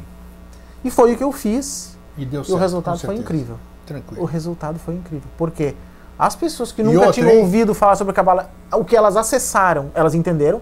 E aqueles que já tinham lido sobre o assunto disseram: puxa, pela primeira vez depois de sei lá quantos anos estudando o assunto, agora eu sei o que é Cabala. Eu acho que o maior mérito foi que você fez tudo isso em pouco tempo. Porque Uma hora mais você ou não menos. Pode, uma hora você mais não ou pode menos. passar do Uma tempo. hora. É, foi uma isso, as sessões são assim. É, e estava lotado ali. Então, Então, Às vezes a gente fica nessa dúvida, como escolher o discurso É verdade, baseado é num difícil, certo é grau de difícil. informação. Isso é bom. Porque eu já dei também cursos de Cabala, o nível 1, que é introdutório, que trata desses assuntos em loja, mas aí para os membros, aí com uma sala fechada, Outra história. em Não- vários não modos, tipo oito encontros, aí eu É, consigo aprofundar isso, de acordo com o que deu eles já sessão, conhecem. provavelmente. É, e ali Uma eu consigo fazer chama. uma média do conhecimento prévio deles e posso ir onde tiver que ir. Sim. Aí vou muito além do que a gente consegue ir lá ou mesmo na entrevista, né? Mas eh, eu falo sempre assim da experiência que é importante, da prática. Por exemplo, a relação, o conflito, digamos assim, que há entre Ain e Yesh dentro de nós é, É. o seguinte: estando em Yesh, nós estamos sempre com aquela sensação de querer voltar para casa. Muitas pessoas relatam isso. Eu tenho uma espécie de angústia. Na espiritualidade não é incomum esse termo. Esse termo. Ah, parece que eu quero voltar para alguma coisa muito além deste mundo de ego, algo assim. As pessoas falam. É, fala Nas muito. práticas isso aparece muito, na meditação, seja cabalística ou outras. E aí tem a ver com isso que se fala, é o conflito entre o Ain e o Yesh. Eles não se tocam. Lembra da, da, da velha pintura do Michelangelo? Sim, sim, exatamente. Parece que se tocam, mas quando a É. gente aproxima, né, eles não se Não, tocam. não se tocaram. Nunca se tocam. É o Adão ali é Yesh e aquela outra figura é Ain. Não se tocam. Não é que não se tocam porque se ele, como se eles só fossem planos diferentes. Ain não é um plano. Todos os olha. planos estão em Yesh. Então, planos podem se tocar, é possível passar de um universo para outro, pelo menos nas teorias modernas, e acredito nisso também. Né? Mas Ain não é um plano, então ele não pode ser tocado, ele é uma outra natureza, outra essência. Na realidade, ele é o que permeia tudo. É o solo básico, como se diz no Vajrayana, é o solo básico. Então, é uma outra forma de ver a divindade que eu acho, né, para quem é teísta, que honra muito mais o mérito dessa divindade do que outras coisas, né? Do que o Deus vingativo, Ah, sem dúvida, o Deus que fica dúvida. lá Mas o bom é que né? as pessoas estão tendo essa é, consciência que hoje. fica sendo moralista, que fica cuidando do que os outros fazem. Não é assim. Não é assim que as coisas funcionam. Então, aí foi fácil para mim conciliar a meditação budista com a meditação cabalística, com todo o estudo da cabala, que começou realmente antes, começou com 15 anos, enquanto que a prática budista mais formal com 25. Então, Bacana. deu 10 anos de diferença, né? Mas em nenhum momento houve contradição aí. Só se a gente tem uma visão limitada só no aspecto externo das coisas, parece que tem. Mas o próprio Dalai Lama, que não é um especialista em cabala, percebeu os pontos em comum. É, mas ele já tem uma, outro tipo de consciência, já fica É outra fácil. coisa, ele consegue perceber os pontos em comum. Até porque, algo que também com ele e outros eu aprendi, quando a gente se vê às voltas com uma nova doutrina, um novo conhecimento, seja o que for, que nos interesse, nos chame a atenção, ou que não me faça dormir, como eu disse, né? É, Uh, procurar ver isso com, com um espírito aberto. Eu disse, não, eu não vou tentar viciar a explicação do outro, eu vou deixar que ele explique para ver como é que isso entra aqui. Porque se eu tentar intrometer e viciar essa explicação dele, a minha mente vai tentar eh, inverter isso tudo isso a meu favor ou contra. resistências, né? E não é cria ninguém. resistências. Claro, E se eu claro. tiver a chance de ficar ali ouvindo e ver o que, que aquilo entrou em mim, eu acho que vai ser muito mais interessante. Porque a gente vai ver os pontos de convergência, não os de divergência. Vamos ver isso aqui na prática. Eu estou curioso. Você falou de tarô e ele trouxe tarô aqui, ó. Nossa. Isso. Então, ó, eu, eu não jogo tarô, nunca fui em tarô. Por que, que eu não vou? Porque é aquela, é aquilo que nós falamos. Você precisa confiar na, naquilo que. Me, me contam, até, até eu vou contar enquanto ele está mexendo nas, nas cartas aqui. É, aquela história do. A pessoa ligou para o vidente né, para marcar uma consulta. Hum. O vidente atendeu, marcou para amanhã às 14 horas. Muito bem, pegou o endereço, tudo. No dia seguinte, o homem foi lá e tocou a campainha. Aí, pelo interfone, falaram: Quem é? Ele pegou, ele virou as costas e foi embora, né? Sim, você não adivinha tudo, né? Então, marcou a hora ainda, o vidente É. não sabia quem era, então ele foi embora. Mas eu quero dizer, deixar bem claro aqui, eu já trabalho com tarô há 28 anos, Isso, mas eu não- não tenho pretensão nenhuma de concorrer com aqueles que trazem o amor de volta em três dias. Tá viu? bom, isso aí não, Nenhuma. isso, isso aí Não é, tenho isso- essa pretensão. Isso aí não é brincadeira, Não, né? por isso mesmo, Hã? não é Então, brincadeira. o que, que é isso? Então, vamos, vamos- nós vamos fazer uma prática aqui agora. Isso. Que- isso, isso aí é cabala. É cabala pelo seguinte, é, ele possui, principalmente esse tarô aqui, que é o famoso tarô dos boêmios, Tá. né, do Papos, né, depois... é, é, ele tem alguns simbolismos aqui que são muito interessantes. Vamos aqui a carta do mago, que é a primeira. O mago, isso. A carta do mago ele tem, no sistema que o Papus criou. Os alfabetos sagrados que ele tirou do Arqueômetro de Saint-Yves d'Alvera, que é uma sim, obra bem nossa conhecida, senhora, muito, é muito, muito interessante falar sobre isso. complexo é demais. Uma obra complexa. Para quem quiser fazer qualquer ligação, aí tem a em português, a letra hebraica, a letra sânscrita, que segundo Dalvedre corresponderia, e aqueles hieróglifos uh, consonânticos e egípcios, que representavam consoantes, Sim. Né, que não eram Sim. palavras, que ele utilizou também, depois de uma pesquisa muito extensa nesse Você, sentido. você domina o arqueômetro ou não? Do, dominar Dominar, acho que não sei se alguém domina, Alguém mas eu já domina, isso por isso- pesquisei muito É ele, mesmo? já, já. Puxa já, vida, com certeza. Estudei muito, acho que maravilhoso, já, é eu consegui uma complexo edição demais. dele quando eu tinha menos de 30 anos, Nossa então já já uns bons, bons anos de estudo, né? Com certeza. Vamos lá. Então esse é o primeiro ponto. Aí ele coloca outra coisa da cabala que ele define a posição da letra dentro da cabala. Por exemplo, essa essa essa primeira figura corresponde à letra hebraica Aleph, que é a primeira, Sim. que é uma das letras mães da cabala. As letras que correspondem aos elementos na visão da cabala. Aí em que lugar ele está, que ele fala o centro do céu, visível e invisível. Aí aqui embaixo ele tem algumas palavras-chave Tá. que vêm pela que estão na, na obra O Arqueômetro do Saint-Yves, do, do Saint-Yves, ah, a Cabala do Papus, né? E o próprio livro que tem o Tarô dos Boêmios, que vem geralmente o baralho e tudo mais. Puxa, que bacana. Tá. é, é, nesses três a gente encontra as fontes desse baralho no final da história. Então ele apresenta aqui como princípio, é o 1, um, Tá. né? Princípio fica claro que é a relação lá do, do- do- da ponta do triângulo para nós. Então, este aqui não representa necessariamente Ain, mas o que vem expresso a partir dele, porque já é uma expressão. Ain está além de qualquer uma das 22 cartas dos arcanos maiores. Puxa vida. Sim. Seria fora disso. né? Quando eu, digamos, extrapolo elas, né? transcendo. Ah, a essência divina, né? na sua manifestação como Ensof, a partir daí, né? A terra, porque eles consideram isso aqui como a própria terra, Eretz, né? Tá. O homem e o pai. Porque a segunda carta depois, que é a papisa, sacerdotisa, representa os aspectos substância, feminino, a mãe, né? Então, os aspectos masculino e feminino são as duas primeiras. Então, a questão das polaridades já se encontra aqui. Então, é um sistema muito bem feito, um, é um esquema do universo. Cabe todo na árvore da vida, que também é uma mandala do universo, né? E quando eu vou fazer uma consulta, ou seja lá o que for, o que, o que, que vai ser visto?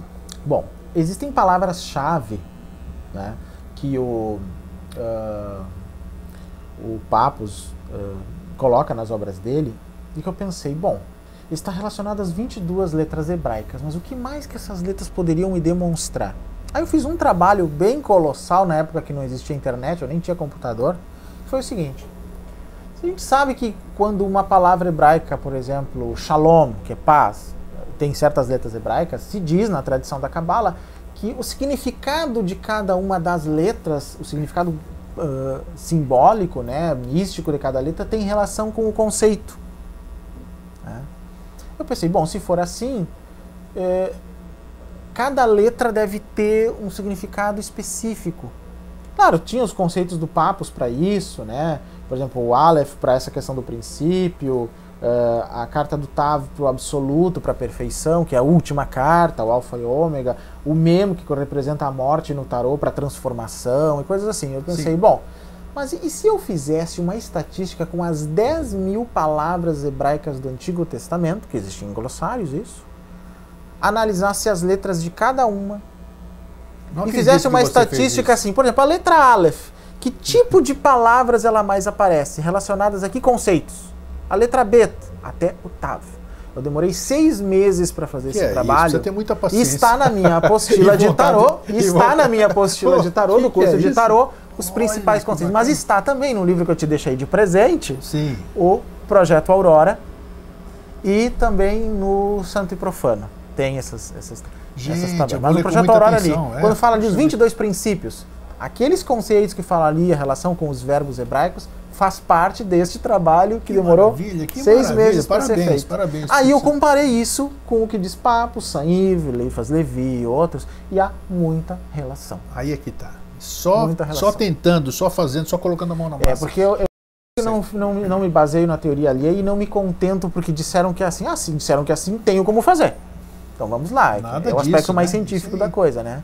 Então vamos ver se funciona, né?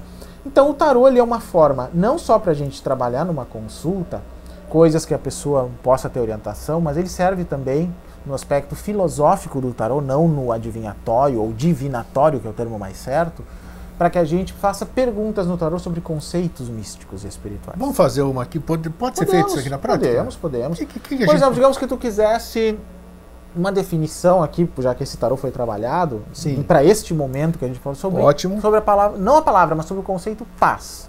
Boa. O que, que seria a paz na- no que o tarô poderia nos dizer um, agora? teve até um evento agora, o Fórum Mundial da Isso. Paz, que foi aqui Pois em é. Florianópolis. Qual a visão de Ótimo. paz, não em relação à palavra shalom hebraica, mas o que o Perfeito. tarô nos diria agora? Vamos lá. Bom, como é que vai ser feito? Eu vou embaralhar, Tá. tá? Aí a pessoa, depois que corta o baralho, no meu caso, ela escolhe duas cartas de qualquer lugar. Essas cartas são somadas Tá. numerologicamente. E então a soma é considerado o conceito e as outras duas cartas que você escolhe são as circunstâncias dela. Tem Tá. vários aspectos numerológicos até bem complexos que Ok. eu uso numa consulta e que é a cabala pura. E a partir daí, por exemplo, se contempla essa resposta numa meditação. Ela vai ser o processo da meditação daquele dia, de repente. Olha que interessante. Ah. Sim. Não, ah, mas aí a pessoa pergunta, tá, mas se eu fizer essa pergunta amanhã, a resposta vai ser igual? Eu digo sim ou não, depende do que, que você entendeu dessa resposta, ele pode aprofundar, ele pode ir para o próximo nível. Por quê? Porque daqui, de Yesh até Ain, todos os nossos conceitos têm vários níveis de explicação. tenha que a dúvida, gente chama, claro, né? São os claro, vários claro, níveis claro. esotéricos que se dizia antigamente. Até da né? própria consciência. É. ou como- como- Então não é, não fica sempre igual. Então, por exemplo, aqui, você primeiro corta. Isso. Deixa eu cortar. Isso, Pronto. corta Opa, assim. É, vamos lá, cortei. Tá. Agora aqui você pode escolher qual dos montes usaríamos para escolher as cartas. O menor. Tá, vamos ver aqui então o que temos de cartas aqui. Bom, nós temos quatro cartas, Sim. cinco cartas. Você vai escolher duas, uma por vez, mantendo uma ordem, né, de Tá. escolha. Isso. Essa aqui. Esta aqui é a primeira, E essa, essa última aqui, a ó. segunda. Muito bem. Agora nós vamos poder trabalhar isso. E a pergunta tem a ver com a paz. Isso. A primeira que apareceu foi a justiça, a carta 8. Carta 8, Justiça. Tá. A segunda que apareceu foi a carta da Roda da Fortuna, que é a número 10. 8 e Somando 10. ambas, 18. a carta número 18, que aqui no tarô é a carta da Lua. Lua, tá. Tá? Então vamos lá. Então primeiro eu vou dar uma explicação rápida das cartas para depois ver como isso vira uma explicação. Isso, vamos lá. caso. Isso é mais bacana. filosófica, que é até mais complexa do que se fosse uma consulta comum para uma pessoa. Sim. A carta da justiça é o equilíbrio universal. Então, a primeira coisa que entra no conceito de paz. O que, que ela quer dizer? Ela é o equilíbrio fundamental das coisas. Tá? Mas também partilha e justiça, compartilhamento. Pô, já está definindo bem paz, né? Muito bem. Ó, manter ou retomar o equilíbrio fundamental.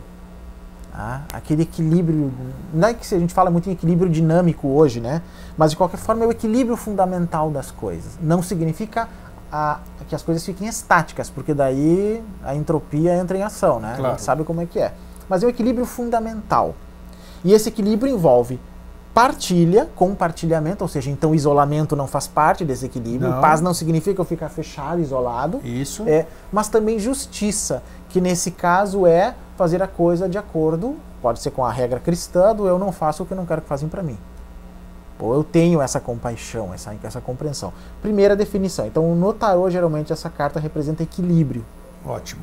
Tá? Ou seja, as coisas estão em um certo parâmetro. Né?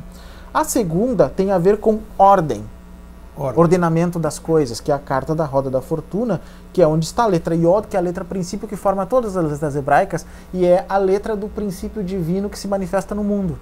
Então, a ordem natural das coisas, a prover as necessidades também alheias e suas tem a ver com essa paz. sem Ou dúvida. seja, né? Sem dúvida, claro. E a fortuna aqui é, tem a ver com destino, porque a palavra fortuna hoje em dia para nós tem aquela noção de dinheiro. É, só pensa nisso. Mas de- não podemos esquecer que também dela vem a palavra fortuito.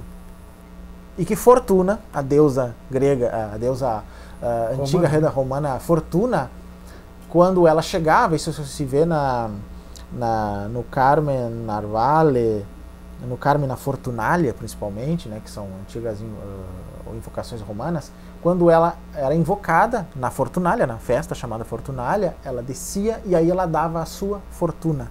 Ou poderia ser a boa fortuna ou a má, Uma fortuna. fortuna, exato. Na verdade, diz a tradição que dependendo se ela te olhasse assim meio de lado, assim, tu estava perdido. Tava né? ferrado. Era mais ou menos isso. É mesmo. Então, fortuna aqui é, digamos, é como se dissesse o teu destino. Então, existe um elemento de destino também na paz, porque a paz não é igual para todo mundo. Não. Se a gente conversar com 10 pessoas que conceito digam que paz estão total- em paz, é totalmente a diferente. forma como elas vão definir essa paz que elas Perfeito. dizem estar não é igual. Claro, Aliás, podem ser muito divergentes dependendo do caso. isso mesmo. né? Então, essa questão de nosso destino, de o nosso karma, até vamos dizer assim, num conceito mais oriental, daquilo que nos foi dado como dom, talvez, ou como facilidades na vida, numa visão mais ocidental, vai interferir na nossa paz. E a gente vai ter que trabalhar com isso. É o aspecto roda, que gira, né, dentro da paz. E a terceira, que então seria a soma disso para finalizar o Isso. conceito, que é a lua, essa carta ela representa a distribuição hierárquica da luz. Claro, para ter paz tem que ter a distribuição. Por quê? hierárquica. Porque quando a gente fala em paz, a gente fala da alteridade aí, né? É em relação ao outro, porque geralmente a gente acha que é o outro que nos tira a paz, né? Isso. Então tem que haver uma relação com o outro, porque até eu tentar se isolar dele tira a nossa paz. Tem que haver uma ligação equilibrada, fundamentalmente, ordenada, mas reconhecendo que o destino pode nos colocar em situações que a gente tem que enfrentar.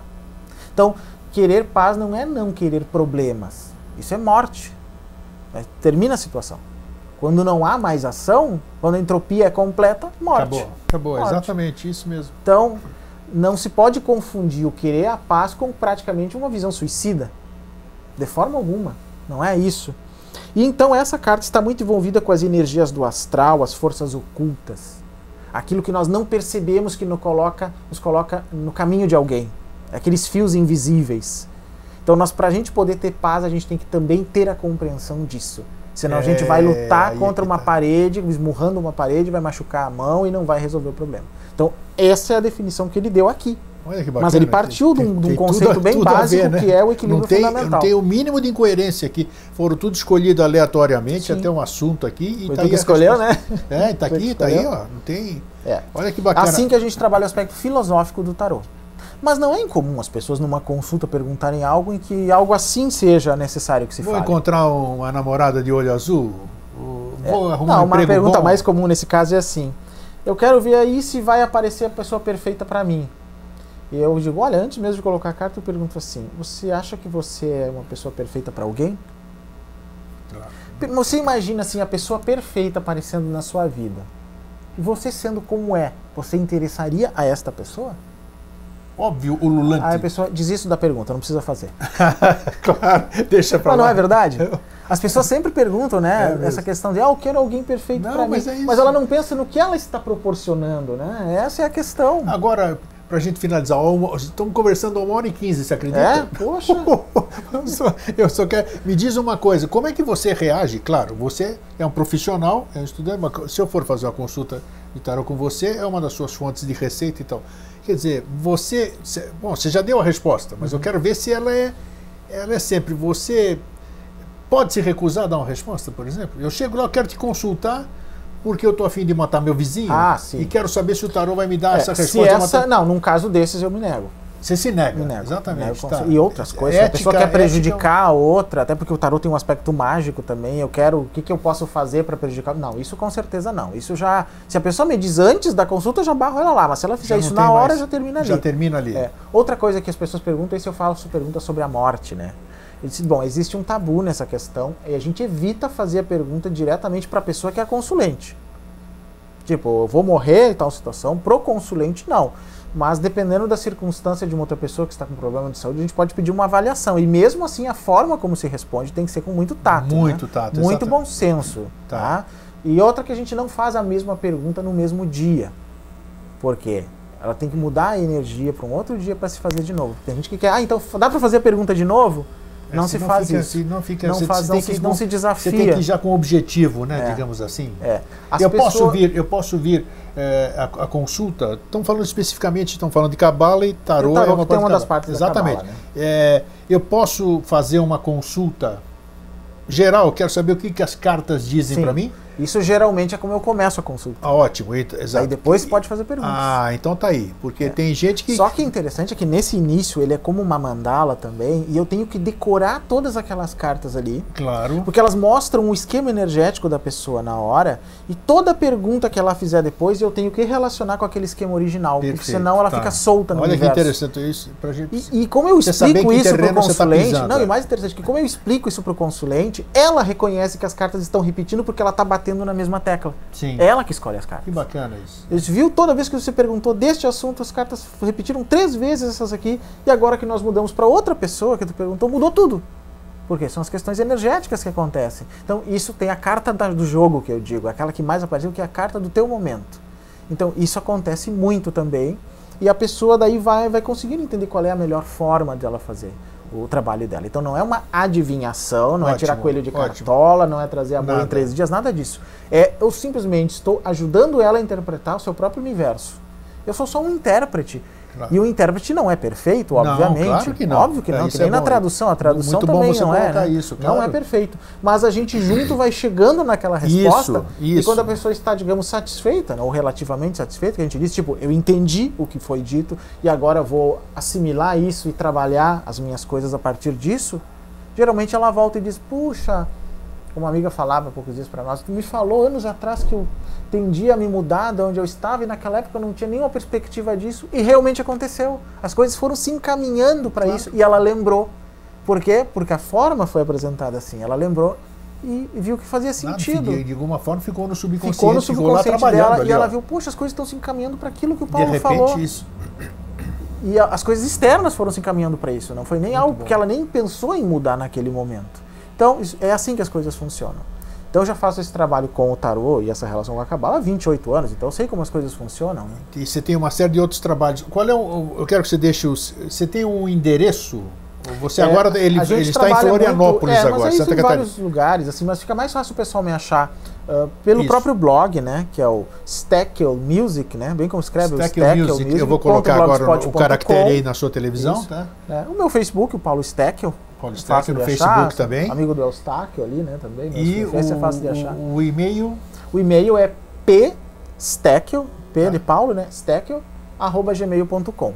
Confira embaixo do seu monitor. Gmail.com. Você... Assim as pessoas me, me encontram porque eu estou sempre para lá e para cá, então é. Existe, existe consulta à distância ou isso é? Existe, existe, existe, existe, sim, mas eu sempre converso com a pessoa antes para ter aquela relação de confiança que é necessária. Isso, tá. né? E dou a ela, como eu disse, o benefício da dúvida. Mas geralmente as pessoas que fazem consultas à distância comigo são pessoas que já fizeram já presencialmente. Você, já fizeram já sabem qual é o trabalho. E que se ela disser assim, fácil. olha, Eustáquio, eu já fiz a consulta com o Paulo presencialmente, mas se tu quiser fazer a distância com ele, eu te recomendo, porque eu Entendi. sei que claro. é assim. Tá. 99% é assim. Eu também prefiro, porque aí fica muito mais fácil o trabalho. Né? Mas se chegar alguém que queira, sem problema algum. Então, desde já, você está convidado. Numa próxima oportunidade, nós vamos falar sobre o budismo. Quer falar sobre esse conceito? Muito, esse muito conceito bom, é bem interessante. muito Buda bom. É para gente, é, a gente. A gente aqui somos semeadores. A gente vai jogando a sementinha. É, cada um faz o que quiser com a sua semente depois. Com que certeza. É, é a parábola do semeador, né? Joga onde quiser, pode esquecer. Nosso objetivo é levar isso. Eu acho que tenho certeza que todos gostaram. Eu adorei, né? Já, eu sou suspeito que eu queria que o Paulo viesse aqui. Muitos anos. Muitos anos eu queria, tinha curiosidade sobre Cábala, Cabala, Cabalá, como quiserem. E eu acho que o termo o desmistificar, desmitificar um pouquinho das diversas é. linhas do budismo, né, que é uma é importante, é, uma, é bem complexo, uma, uma, filosofia maravilhosa disso aqui, né? É. E eu acho que tem muito a acrescentar para as pessoas, aquelas que buscam, como todos nós, né, verdadeiramente. É, eu ainda, eu ainda sou um ignorante, não sou burro, eu sou ignorante. Ignoro muitas coisas ainda, claro, por isso que eu tenho claro. essa sede. Então, acho que o budismo é uma filosofia que nos dá chaves maravilhosas né, para que você tenha realmente o, o bem viver de você buscar. É. Mas para isso, para isso tem que ter um entendimento, tem que ter uma orientação de alguém que conhece para isso está aqui. Você, você virou, você, como é que eu posso te considerar? Você é um lama ou não? Não, não, eu sou um, um praticante leigo do budismo, não sou lama tá, e nem Mas monge. tem, tem, grado, é, tem monge, tem, né? Tem não, aquela questão. Você tem, não fez... Não, nada disso, sou um praticante não, leigo. Praticante... fazer o que todo mundo faz. Ótimo, um estudioso sim, do budismo. Então sim, é isso. Sim. Então já está, oportunamente nós vamos agendar e o Paulo vai estar tá aí de volta, né? Paulo, eu que agradeço. muito né? obrigado, um forte abraço, que você fique bem. Agora estamos próximos. Agora nós estamos mais próximos, Bem mais, mais próximo fica mais uma energia. Então, para vocês, certeza. Eu deixo um fraterno abraço e um feliz sempre.